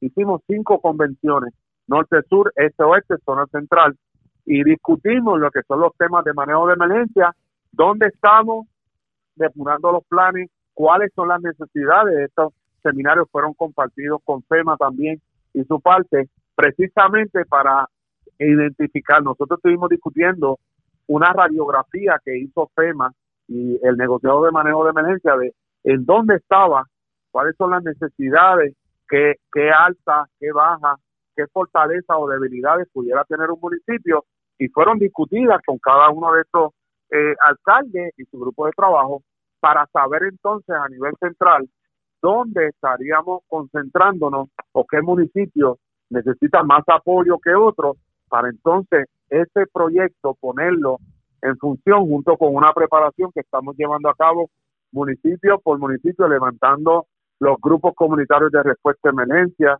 identificando y organizando a nivel del gobierno todo el andamiaje que hay a nivel del gobierno buscando, ¿verdad?, que todo el mundo esté claro en la responsabilidad que tiene cada, cada agencia y un seminario inclusive al, al gobernador, al ejecutivo, junto con su grupo de trabajo, incluyendo la parte de la legislatura, la Cámara y el Senado, para que todo el mundo esté claro en lo que es el tema de manejo de emergencia y que vayamos proactivos. O sea, tú eh, te das cuenta que todo el mundo pues puede tener unas preocupaciones, puede tener unas quejas, todo eso es importante que sepamos dónde estamos, poniéndolo en consideración con las vivencias, lo que hemos vivido, lo que tenemos al día de hoy. Sabemos que un María sentó un precedente importantísimo en lo que se mencionaba de cuán preparados estábamos y cuánto eh, vimos de haber estado y no estábamos. Y es la realidad. Por eso, en este tema en específico, todos estos eventos que podamos recibir, tenemos que estar lo más cercanos que nuestra respuesta sea la mejor. Y esa ha sido nuestra concentración desde el año pasado hasta el día de hoy y vamos a seguir en esta línea. ¿Qué es lo más que le preocupa de lo que puede ser esta temporada de huracanes y sobre todo ahora que estamos tan cerca de un evento el próximo jueves, aunque sea de lluvia? Sí, pues mira, siguiendo la línea de lo que te mencioné ahorita, es la magnitud del evento X que pueda saber, que, que podamos, ¿verdad? Eh, tener que trabajar, eh, ¿verdad? ¿Cuál sería la magnitud y si verdaderamente, conforme a lo que tenemos al día de hoy preparado, preparándonos para responder, si vamos a poder lograr una estabilidad donde sabemos que este tema en específico, temporada de huracanes, terremotos, pandemia, otros eventos que puedan surgir de la naturaleza, es importante el estar claro de cómo va a ser nuestra respuesta. Yo creo que esa es la preocupación dentro de todo, el cómo, cuán certero podemos ser para que sobre todo sabemos que todos estos eventos van a probar a provocar daño en nuestra isla. Pero aquí lo más importante, Ariela, de todo esto, no es el daño que podamos recibir, porque créeme que, que la comunidad, inclusive dentro de tantas dificultades que pudiéramos tener, ha podido reaccionar bien, porque si algo es claro, aquí lo más importante de todo es preservar la vida, mantenernos vivos para poder ayudar a otros y que esa persona que sabemos que necesita que alguien llegue, tener identificado también, Arriaga, para que a nivel de individuo, a nivel de esta persona, este anciano, esta persona encamada, esta dama que quizás pueda vivir sola con su niño y necesite ayuda, pues que sepa que hay un municipio, que hay unos alcaldes, que hay una oficina de manejo de emergencia municipal, que el gobierno, todo su andamiaje, debemos de estar cónsonos para que nuestra respuesta sea la mejor. Y tomando en consideración lo que hemos vivido, mira, te puedo dar, por ejemplo, las comunicaciones. Sabemos que eso fue uno de los detalles importantísimos para saber cuánto daño podía haber. Pues en las comunicaciones ya tenemos no una herramienta, sino tres herramientas distintas donde hemos incorporado, por ejemplo, lo análogo. Antes se recuerdan los KP4. Los KP4 en lo análogo tuvieron comunicación todo el tiempo y había que identificar grupos de trabajo que pudiéramos trabajar en conjunto para que nuestra comunicación no se afecte. Si se daña por un lado, que podamos tener un plan B donde podamos levantar la comunicación y seguir ese, ese contacto, pues mira, ya lo hemos hecho con Vieques y Culebra, por ejemplo, donde sabemos que pueden llegar momentos en que el tú cruzar para estas islas va a ser difícil, pues estamos buscando que todo lo que sea necesario ya esté en el lado de allá antes de que pase algo, eh, incluyendo las comunicaciones. Ya se instalaron unos radios KP4, se han instalado en las 10 regiones, se han instalado en las oficinas centrales. Identificamos un grupo de sobre 234 personas con la Junta Reglamentadora de Telecomunicaciones para crear turnos de trabajo en estas 10 regiones y estamos caminados a que cada municipio pueda tener este equipo también para que también tengan identificados personal. Eh, los radios 100 vatios, eh, radios que puedes tener la garantía de que los puedes guardar y que después del evento los puedas poner en función para que tengamos continuidad de comunicaciones. Este de los planes que hemos hecho y los hemos ido probando. Eh, también con el Departamento de Salud, la incorporación donde ahora antes no teníamos, ¿verdad?, que tomar en consideración un distanciamiento social, un control de temperatura, si la gente se puso la vacuna, posibles focos, ¿verdad?, de, de, médicos que se puedan dar en un refugio, pues también dentro de los planes, basados en las mismas emergencias que hemos tenido en, los, en estos últimos años, se han podido atemperar. Lo, lo que hace cambiar un plan y ajustarlo es una emergencia real, y, y es la realidad. Pues hemos ido en camino a eso, en esa dirección, y tomando en consideración que el tema de manejo de emergencia es algo que desde la ciudadanía hasta nosotros como, como, como parte de la familia, como miembros, pues tenemos que tomar en consideración esta preparación, desde lo mínimo hasta lo más avanzado, y tomando en consideración también los esfuerzos que tenemos que participar en conjunto con FEMA eh, ha sido nuestra concentración y eso es lo que vamos a seguir y lo vamos a seguir aquí. Aprovecho que lo tengo en línea telefónica y le pregunto, aquí se ha estado hablando mucho de la tragedia en, en, Miami y de la situación con los edificios, eh, pero se han estado haciendo comparaciones. ¿Usted tuvo un análisis este fin de semana sobre eso? Cuéntenos. Sí, mira, Arriaga, te tengo que decir, este, los códigos de construcción en los Estados Unidos, eh, las playas, las costas, la erosión, eh, eh, la licuación es totalmente distinta a la nuestra. Nosotros estamos en un área tropical donde no se puede bajar la guardia, ¿verdad? En ese sentido tampoco, pero la comparación eh, es lo que no debemos de hacer. Eh, esto, si te das cuenta, a medida que va pasando el tiempo, lo estamos monitoreando día a día, siguen apareciendo, se ha podido recuperar, lamentable de por sí, pero se ha podido recuperar el cuerpo de, personas que inclusive puertorriqueños en el día de ayer y, y se sigue buscando personas desaparecidas allí donde el peligro de esta estructura cuando cae eh, está, es inminente. Los grupos de trabajo lo que están realizando allí o sea es difícil y, y es peligroso tu caminar por encima de ese tipo de colapso que es colapso como le llamamos tipo pancake que sobrecaen pisos y suelos unos encima de otros y los espacios que hay confinados son extremadamente pequeños. Pues los grupos de trabajo no se puede meter maquinaria pesada allí, el tu caminar puede ser peligroso para ti, pero también puede provocar que hayan colapsos internos, que tengan una persona atrapada eh, y que sabemos que el, aire es menos, sabemos que han habido inclusive incendios que esos se dan eh, donde se tratan de controlar, pues eh, estamos contra el reloj en, seguir recuperando personas que puedan estar inclusive todavía el día de hoy con vida, que se puede dar el caso también, y los grupos de trabajo que, están allí están tomando en consideración eso, pero si algo es claro, eh, la información que sigue llegando, que es la parte donde sí, eso tenemos que, que cogerlo para nosotros, es importante seguir ese rumbo, es que habían informaciones que ya el, el, el, el edificio tenía unos daños, daños estructurales que estaban en el proceso inclusive de repararlo, pero para eso se hacen unos estudios y unos análisis para saber en dónde están. Lamentablemente, pues este derrumbe se les adelantó a todo lo que pudiera haber sido, ¿verdad? Un análisis de esa estructura y de las que están alrededor. En ese sentido, nuestra isla, el suelo es totalmente distinto, eh, los códigos de construcción en nuestra isla son totalmente distintos. Eh, en Estados Unidos hay seis códigos de construcción diferentes y ninguno se parece al nuestro. Estamos en el Caribe, son muchas cosas que dentro de esos factores, obviamente, eh, hay que considerar muchos aspectos y si hay algún edificio que tiene alguna información, pues es importante, como siempre he dicho, atender las cosas, no que, que caigan en el olvido y no se hagan, porque mira lo que sucede. Eso hasta ahí es la experiencia que podemos mantener. Pero lo que no es propio es comparar, ¿verdad? las construcciones, el suelo, eh, las costas, eh, no se debe de comparar porque es totalmente distinto.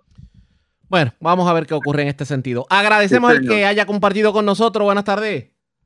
Amén, siempre a la orden, un abrazo. ustedes escucharon era el jefe de manejo de emergencias. De hecho, recibió un espaldarazo este fin de semana por parte del secretario de Seguridad Pública, aunque no puede ser confirmado por las situaciones en ley pero lo cierto es que se va a quedar de manera interina. Y sí, dice que hay que, tenemos que estar preparados para la posibilidad de eventos meteorológicos y sobre todo esta temporada de huracanes que promete estar bastante intensa. Presentamos las condiciones del tiempo para hoy. Hoy lunes, humedad arrastrada por los vientos alisios traerá aguaceros a través de las aguas locales y algunos se moverán tierra adentro. Sin embargo, las condiciones permanecerán tranquilas durante el día.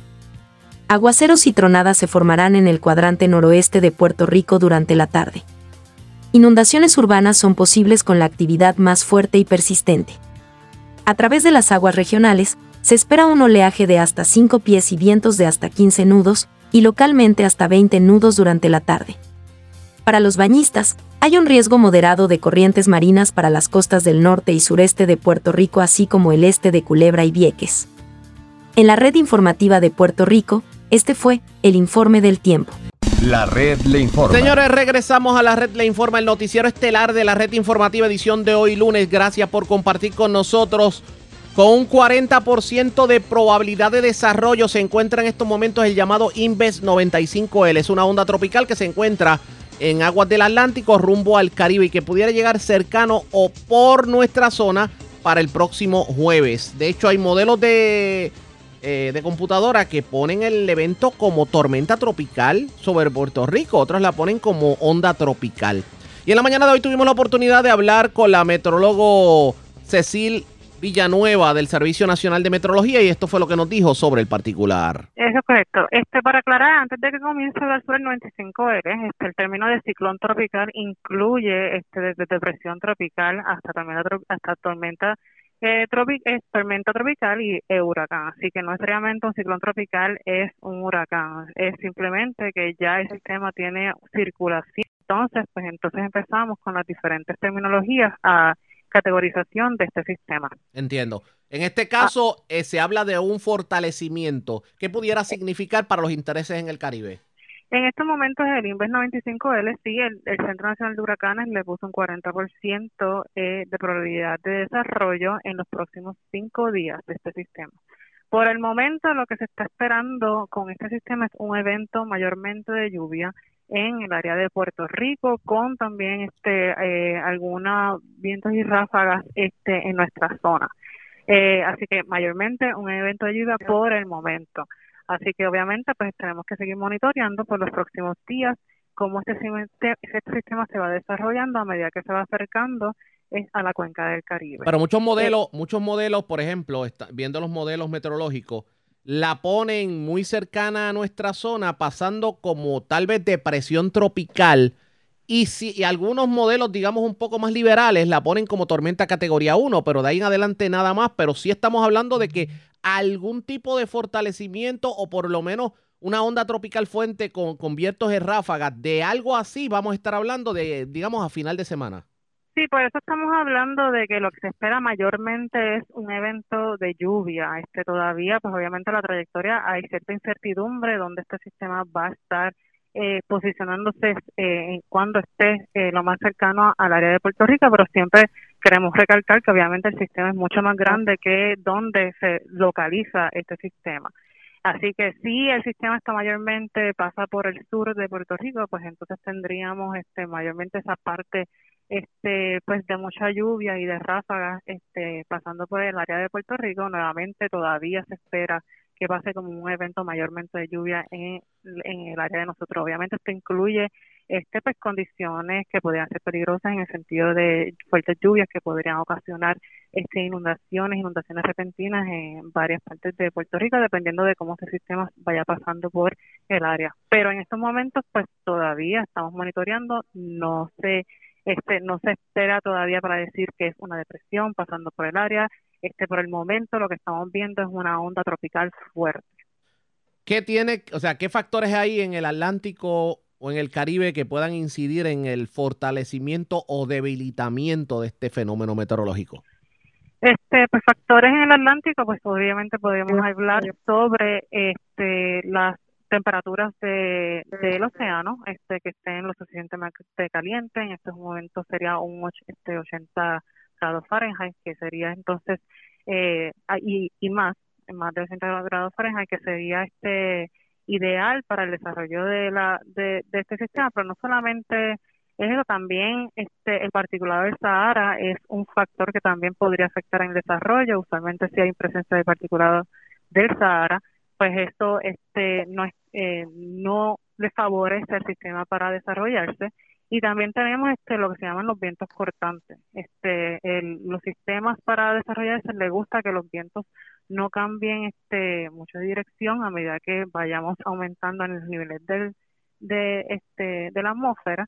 Y este pues en, en, en estas zonas especialmente en la cuenca Caribe en estos momentos sí hay este eh, vientos cortantes fuertes que no favorece el sistema pero pues hay que ir viendo cómo todos estos ingredientes se van este entonces eh, cambiando durante los próximos días y entonces sí favorece este o no el desarrollo. Por el momento es un, este, una probabilidad mediana, 40%, y pues seguir monitoreando. Lo más importante para comunicarle a la población es que ya estamos en la temporada de huracanes, así que ya tienen que tener esos planes este, para la temporada de huracanes este, listos y si no está listo pues ya estar comenzando y este pues este sistema es como un recordatorio de como que ya es hora de estar preparado. No, definitivamente. Ya esto de llegar a Puerto Rico, ¿eso sería para fin de semana? sería este más como para el jueves. Entre este jueves por la mañana, si el sistema se, pues, se mueve un poco este más rápido, pues se podría de, el miércoles por la noche, pero por el momento, con la velocidad de este sistema que está a unas 20 millas por hora, se estaría se está viendo que estaría acercándose a las Antillas menores miércoles por la noche, así que más este en la zona de, Puerto Rico, pues eso sería este jueves, como tal, entre jueves y viernes, mayormente jueves que estaría llegando este, este sistema a nuestra área. Hay otro fenómeno meteorológico ya cercano a las Carolinas, que ese sí se va a convertir próximamente en, un, en una tormenta tropical. ¿De qué estamos hablando? Estamos, por el momento, este sistema tiene un 70% de probabilidad de formación, de desarrollo en las próximas 48 horas. Así que pues eso es algo que especialmente la, en la costa de las Carolinas están vigilando este bien de cerca. Este está es, es un sistema pues está es fuertecito. Ya si se está viendo que la circulación pues cerrada, pues entonces se podría dar eh, algún tipo de advertencia este, de, tormenta tropical. Y si se da y se inicia esta, esta advertencia rápidamente se podrían dar entonces avisos de tormenta tropical. Así que personas que si conocen personas que están en esa zona pues sería bueno que se que se le notifiquen que estén preparados porque entonces ya cuando empieza el Centro Nacional de Huracanes a omitir esas advertencias va a ser algo bastante rápido y a corto plazo. Expresiones de la metrólogo Cecil Villanueva del Servicio Nacional de Meteorología, así que hay que estar bien pendiente al desarrollo de este fenómeno meteorológico. La red le informa. Vamos a una pausa y regresamos con más en esta edición de hoy lunes del Noticiero Estelar de la Red Informativa. La red le informa. Señores, regresamos a la red le informa, el Noticiero Estelar de la red informativa edición de hoy lunes. Gracias por compartir con nosotros. La pasada semana escuchábamos a Melinda Romero molesta porque ella dice que fue electa como delegada estadista, pero no para convertirse en una empleada de Prafa. Y que no entiende por qué Prafa, la Oficina de Asuntos Federales en de Puerto Rico en Washington, tiene que fiscalizar el trabajo de los cabilderos. Y que y alegó Melinda Romero que muchos de estos eh, delegados pues están molestos precisamente con la situación. Pero señores, la moneda tiene dos caras. Y en la mañana de hoy, en entrevista con Denis Pérez de Noticel, habló precisamente la licenciada Carmen Feliciano, la actual jefa de Prafa, y esto fue lo que dijo sobre la controversia. Eh, ellos no van a ser empleados de Prafa, ellos son, y yo en ningún momento quiero aclarar, dije que iban a ser empleados de Prafa. Ellos sí son funcionarios públicos electos, eh, es la definición. Eh, y la ley dispone en uno de sus artículos, la ley 167 del 2020, que ellos, el salario de ellos va a provenir del presupuesto de Prafa y van a, ahora les puedo adelantar, van a estar localizados en Prafa y Prafa les va a estar dando apoyo, o sea, la oficina del gobernador en Washington. El Prafa, para los que no sepan, es Puerto Rico Federal Affairs Administration. Tu oficina va a ser su headquarter.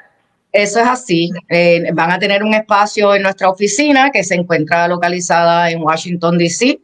Eh, 1100 17th Street y ellos van a estar ahí localizados en un área de oficina con equipos eh, necesarios para poder cumplir con las funciones que le, que le delegó la ley. Eso no significa que tienen, tienen que ir a ponchar donde Carmen Feliciano por las mañanas. No tienen que ponchar donde Carmen Feliciano y en Prafa no hay ponchador. Eh, hay entrada de llegada, pero no hay entrada de salida. Trabajamos bien fuerte.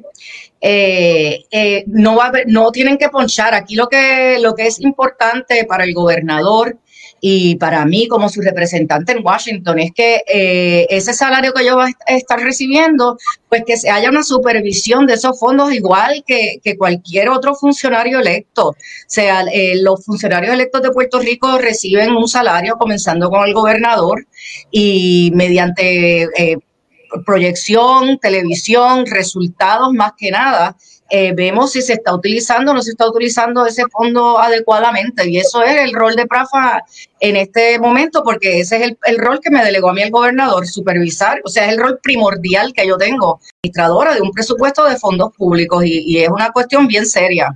Y es, es, delegado congresional, no es cabildero. Melinda dijo que no quiere que le llamen cabildero, que eso es un insulto.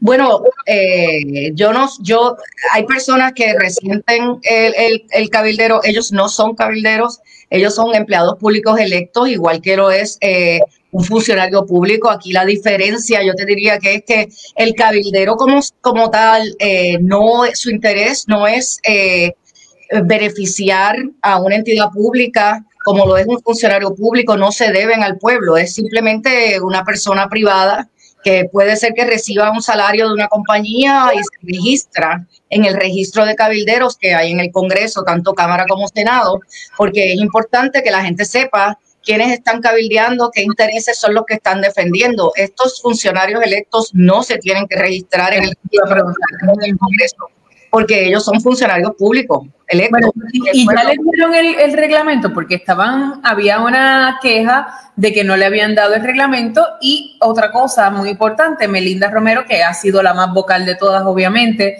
había dicho que con cierto, ella no iba a poder vivir con los 80 o los 90 mil que se estaba hablando, que no quería reembolso y que su sueldo, ella entendía que lo que debía hacer era 150 mil y que de hecho era la, lo, que pensaban el resto de los cabilderos, solamente que ella eh, hablaba por ella sola. Así que ese reglamento salió y cuánto van a ganar. Ese reglamento salió, se les envió a ellos el viernes. Ese fue el acuerdo que yo había hecho con ellos en la reunión que tuvimos el lunes. Esta situación de estos eh, funcionarios electos para representar a Puerto Rico en una delegación sombra es una situación novel Puerto Rico no, no tiene una figura jurídica ni una figura en el código político que, que delinee lo que es esto. estamos en una situación completamente nueva y lo estamos haciendo eh, basado en la ley, las leyes que rigen a Puerto Rico y se les pidió a ellos tiempo para poder hacer esto y hacerlo bien hecho. Afortunadamente, eh, la señora Romero tomó la decisión de ir a, radio eh, por las razones que fueran.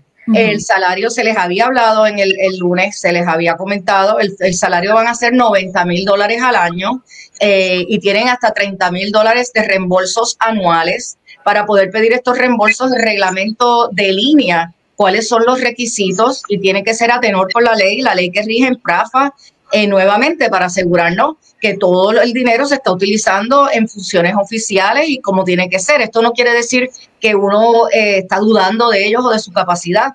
Todos los, todos los empleados públicos en el gobierno de Puerto Rico se tienen que someter a esos procesos. Así que no estamos haciendo nada que sea diferente. El reglamento. 90 mil dólares más 30, eh, más 30 de reembolso. Correcto que tendrán que ser justificados. Tienen que ser justificados y tienen que ser en, funciones oficiales. Claro, sabemos que eso va a ser así.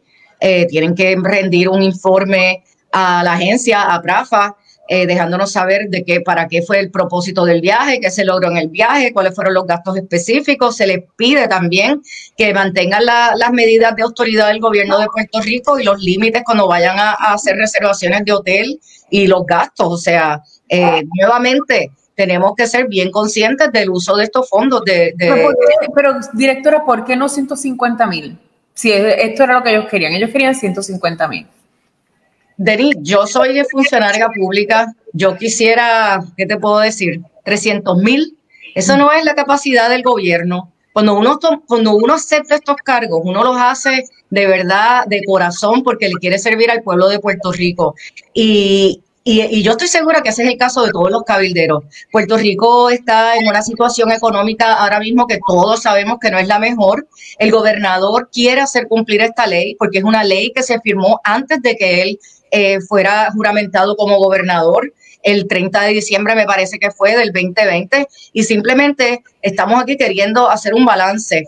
Yo creo que 90 mil dólares para alguien que, está residiendo eh, eh, en Puerto Rico o en DC llevando a cabo esta función eh, es suficiente, Denise. Aquí en el Congreso, el, claro, el congresista, funcionario electo, con, gana mucho más, pero no así los empleados en las oficinas del Congreso. Eso se conoce, el que conoce del Congreso sabe. Y esa es la determinación que se hizo a base de los fondos que Puerto Rico tiene disponibles ya, alguno le, ¿Mm? ya alguno le ha, le ha expresado que no, no, no, que ese, esa cantidad no. No, no es el caso. El, reglamento se envió el, viernes y no he tenido oportunidad de comunicarme con ellos hasta ahora, pero no he tenido específicamente en cuanto a eso eh, ninguna comunicación con ellos. Muy bien, eh, bueno, pues entonces queda confirmado que el sueldo de los delegados congresionales es de 90 mil dólares más 30 mil de, de reembolso. ¿Van a juramentar el 1 de julio? Van a juramentar el 1 de julio, en Puerto Rico se va a llevar a cabo la juramentación. ¿Y por qué en Puerto Rico? Porque ellos habían dicho que, que originalmente se había hablado de que iban a juramentar en Washington. Bueno, ellos habían tomado esa determinación, tenían esa idea de que se iba a juramentar en Washington porque es el día en que la ley dispone que ellos deben comenzar. Eh, al ser funcionarios públicos de Puerto Rico, entendemos que se debe hacer la juramentación en Puerto Rico. Ese, ese jueves creo que es, es el fin, comienza lo que es el fin de semana del 4 de julio. El Congreso va a estar en receso hasta el martes 6. Por lo tanto, se está juramentando en Puerto Rico y entonces ya para el 6 deben estar acá para comenzar sus labores. ¿Qué va a pasar con Ricardo Rosselló? Eh, Ricardo Rosselló, estamos esperando eh, la determinación de la, de la Comisión Estatal de Elecciones. Eh, no, puede juramentar hasta tanto no puede juramentar hasta tanto se resuelva. Confírmame, confírmame algo. si no hay una decisión, hoy hay una vista para de Ricardo Rosselló, de hecho, pero si no se resuelve resuelto la situación al 1 de julio, él no va a juramentar. No puede juramentar este al 1 de julio, pero sí se le ha compartido toda la información. Ya creo que la última vez que estuve aquí en, tu espacio hablamos de eso.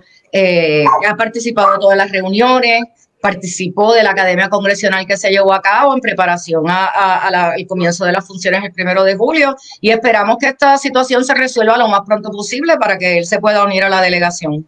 Pero yo dudo mucho que Ricardo Rosselló venga a Puerto Rico a juramentar. ¿Hay alguna otra manera de juramentar al delegado congresional? Claro que sí, lo podemos hacer de manera virtual. Y también otra opción es hacerlo aquí en Washington en el caso de él, pero ya sería entonces ya la otra semana. Declaraciones de la licenciada Carmen Feliciano, la jefa de Prafa, son 90 mil dólares y 30 mil de reembolsos. No pare más el barco. Esos 150 mil dólares que planteaba Melinda Romero no van. Y punto. Eso es lo que dice la jefa de Prafa. Y de hecho aclara que ellos no van a ser empleados de Prafa, pero sin embargo, como el dinero sale de Prafa, pues obviamente tiene que haber algún tipo de fiscalización. Que no es como que cobré el dinero y hago lo que me dé la gana.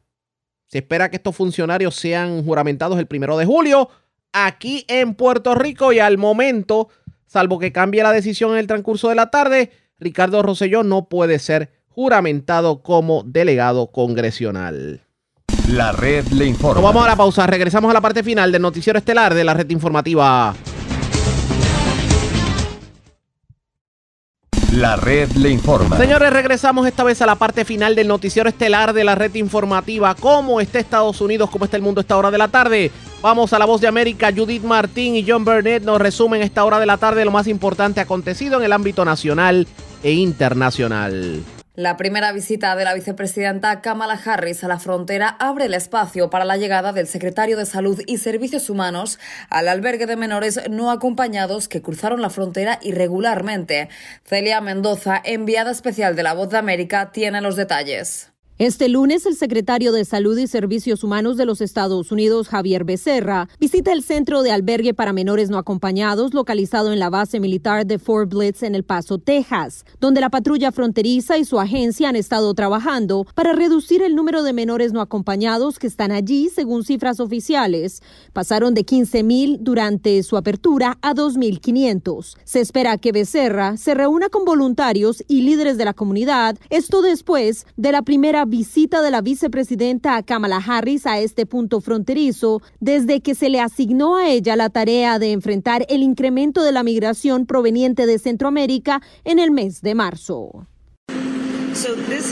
Este ha sido un viaje muy importante. Este ha sido un viaje que también está conectado con un punto obvio. Si quieres tratar este problema, no solo debes atacar los síntomas del problema, también debes lidiar con las causas. Harris visitó el puente de El Paso del Norte y llevó a cabo una mesa redonda con líderes de la comunidad, encargados de albergues locales para migrantes y abogados que proveen servicios legales gratuitos para ellos. Manifestaciones a favor y en contra se registraron durante la visita de la vicepresidenta. En estas se escucharon las preocupaciones de los residentes del Paso, que incluyen el cierre de la frontera bajo el título 42. Se espera que esta semana el expresidente de los Estados Unidos, Donald Trump, y el gobernador de Texas, Greg Abbott, visiten la zona del Valle del Río Grande para hablar acerca del flujo migratorio. Celia Mendoza, Voz de América, El Paso, Texas y los mexicanos observaron con expectativa la primera visita de la vicepresidenta Kamala Harris a la frontera, mientras el presidente López Obrador pide acelerar la apertura de la frontera común con California. Sara Pablo tiene el informe.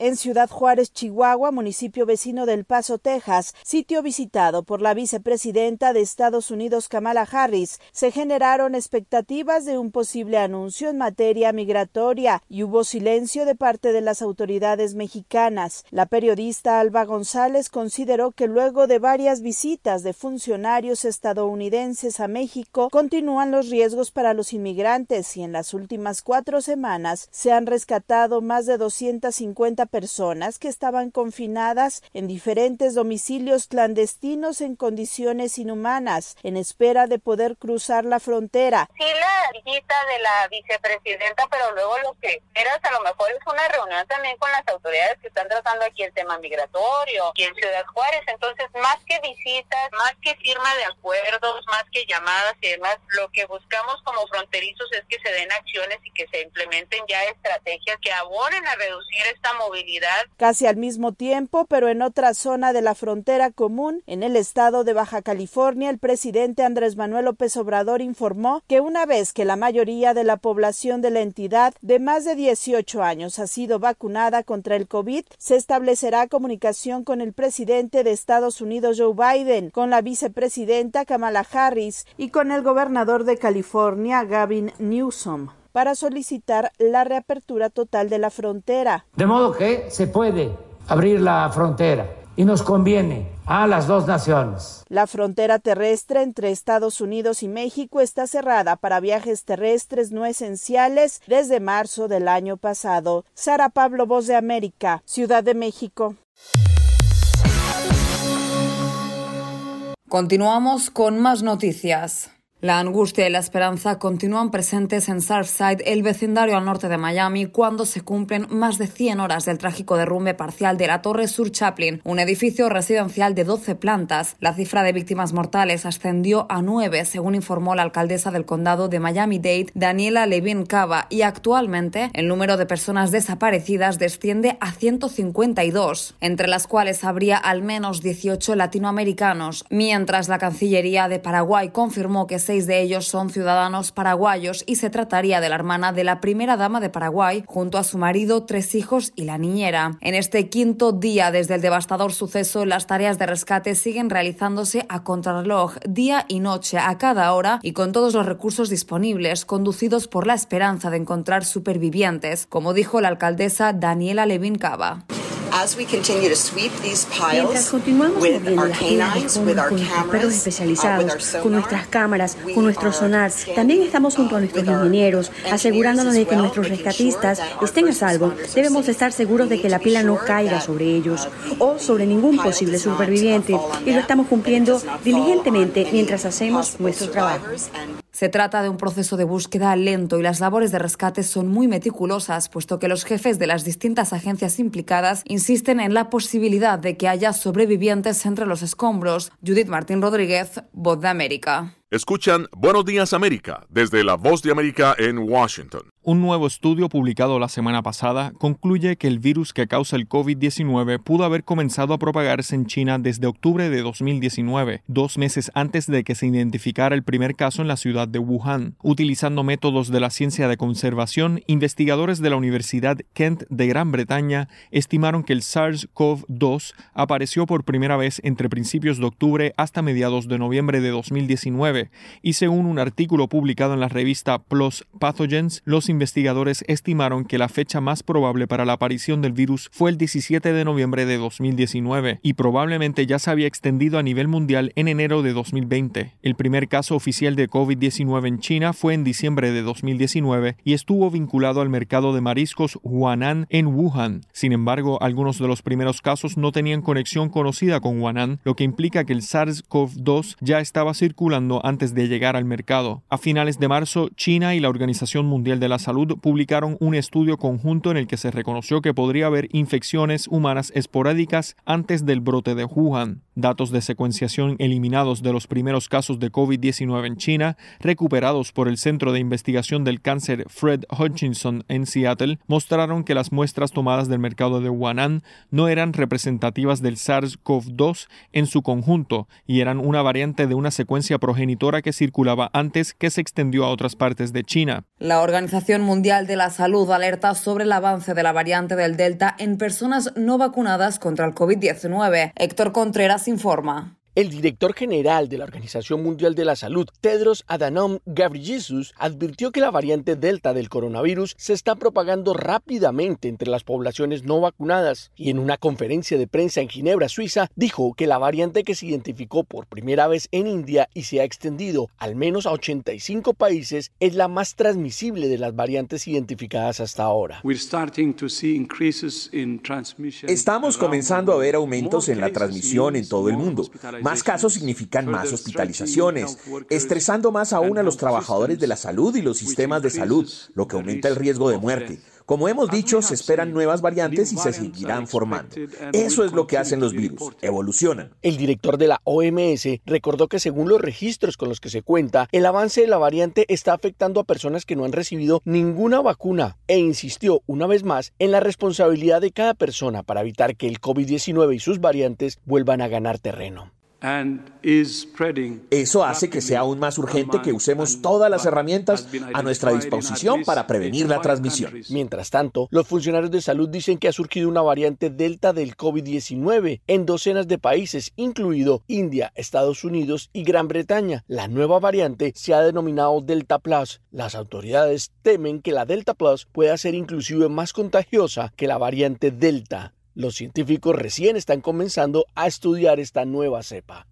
Y ya de vuelta a Buenos Días América comenzamos nuestro recorrido por Latinoamérica y sus noticias. Autoridades colombianas dicen que el ELN estaría detrás del atentado contra el presidente Iván Duque y hay cinco sospechosos detenidos. Manuel Arias Naranjo tiene el informe. Con análisis de cámaras de seguridad y entrevistas a habitantes de la zona desde la que se produjo el ataque al helicóptero donde se transportaba el presidente Iván Duque, norte de Santander, además de peritajes forenses a varios elementos hallados en la zona, entre ellos dos fusiles, los expertos de la Policía Nacional y la Fiscalía avanzan en las investigaciones para determinar los responsables del atentado. Hasta el momento la hipótesis más fuerte se indica al Ejército de Liberación Nacional y de acuerdo al director de la Policía, general Jorge Luis Vargas, se investiga la procedencia de dos fusiles hallados en la zona del ataque a la aeronave presidencial. Esos fusiles es un fusil AK-47 con número de registro que ya está siendo buscado por los peritos de la Policía Nacional y de la Fiscalía. Un fusil calibre 762 tipo FAL con marca de las Fuerzas Armadas de Venezuela. Mientras tanto, expertos consultados por La Voz de América, como el analista en seguridad John Marulanda, señalan que este ataque contra el presidente Duque demostraría serias fallas en la seguridad propiciadas por políticas adoptadas en el gobierno anterior Fallas son evidentes. El aparato de inteligencia y contrainteligencia de las fuerzas militares fue desmantelado durante el gobierno del presidente Santos. Y aquí estamos pagando las consecuencias de eso. El gobierno nacional ofreció una recompensa de hasta 3 mil millones de pesos, más de 795 mil dólares, por información que permite la captura de los autores de este hecho criminal. Manuel Arias Naranjo, Voz de América, Colombia alarma en Venezuela ante casos de estafas con supuestas vacunas contra el COVID-19. Carolina Alcalde tiene los detalles. Desde hace varias semanas, diversos sectores han manifestado preocupación ante el incremento de casos de venta de vacunas contra el COVID-19 en el mercado negro y han solicitado a la Fiscalía General abrir una investigación. Ahora, la situación genera mayor alarma ante la detección de casos de estafa. El fin de semana, autoridades del estado Lara, ubicado a unos 400 kilómetros al oeste de Caracas, informaron la detención de miembros de una banda que durante varias semanas comercializó y aplicó supuestas vacunas de Sputnik V y Sinopharm a más de 2.000 personas. Según Javier Cabrera, secretario regional de salud del estado Lara, la banda preparaba ampollas con agua hervida, antibióticos y analgésicos, entre otros compuestos, con el propósito de generar reacciones entre quienes recibieron las dosis. Una mujer afectada que pidió resguardar su identidad confirmó a La Voz de América haber pagado 150 dólares por las supuestas vacunas y aseguró haber comenzado a presentar sospechas días atrás cuando notó que su carnet de vacunación era diferente al de conocidos vacunados en otras ciudades. Unida de Surbina, secretario de la Academia Nacional de Medicina, había advertido la semana pasada que diariamente en las consultas privadas escuchan casos de familias que pagan hasta 200 dólares por persona por vacunarse y en algunos casos no quedan inmunizadas. Después de haber recibido las dos supuestas dosis y no tienen antídoto. O sea, es que les están poniendo o vacunas que al sacarlas de la cadena de frío se inactivan o alguien sin conciencia está agarrando los flaquitos vacíos, los llenará de cualquier cosa. En tanto, las sociedades científicas continúan exigiendo mayor transparencia y organización en las jornadas de vacunación que el gobierno del presidente Nicolás Maduro inició a finales de mayo y que el sábado comenzó a inmunizar con la vacuna cubana Abdala, aun cuando todavía es candidata a certificación y no cuenta con el aval de la Organización Mundial de la Salud. Carolina Alcalde, Voz de América, Caracas. La red le informa. Señores, enganchamos los guantes. Regresamos mañana martes a las 3 de la tarde cuando nuevamente a través de Cumbre, de Éxitos 1530, de X61, de Radio Grito y de Red 93, que son las emisoras que forman parte de la red informativa, le vamos a llevar a ustedes resumen de noticias de mayor credibilidad en el país. Hasta entonces, que la pasen bien.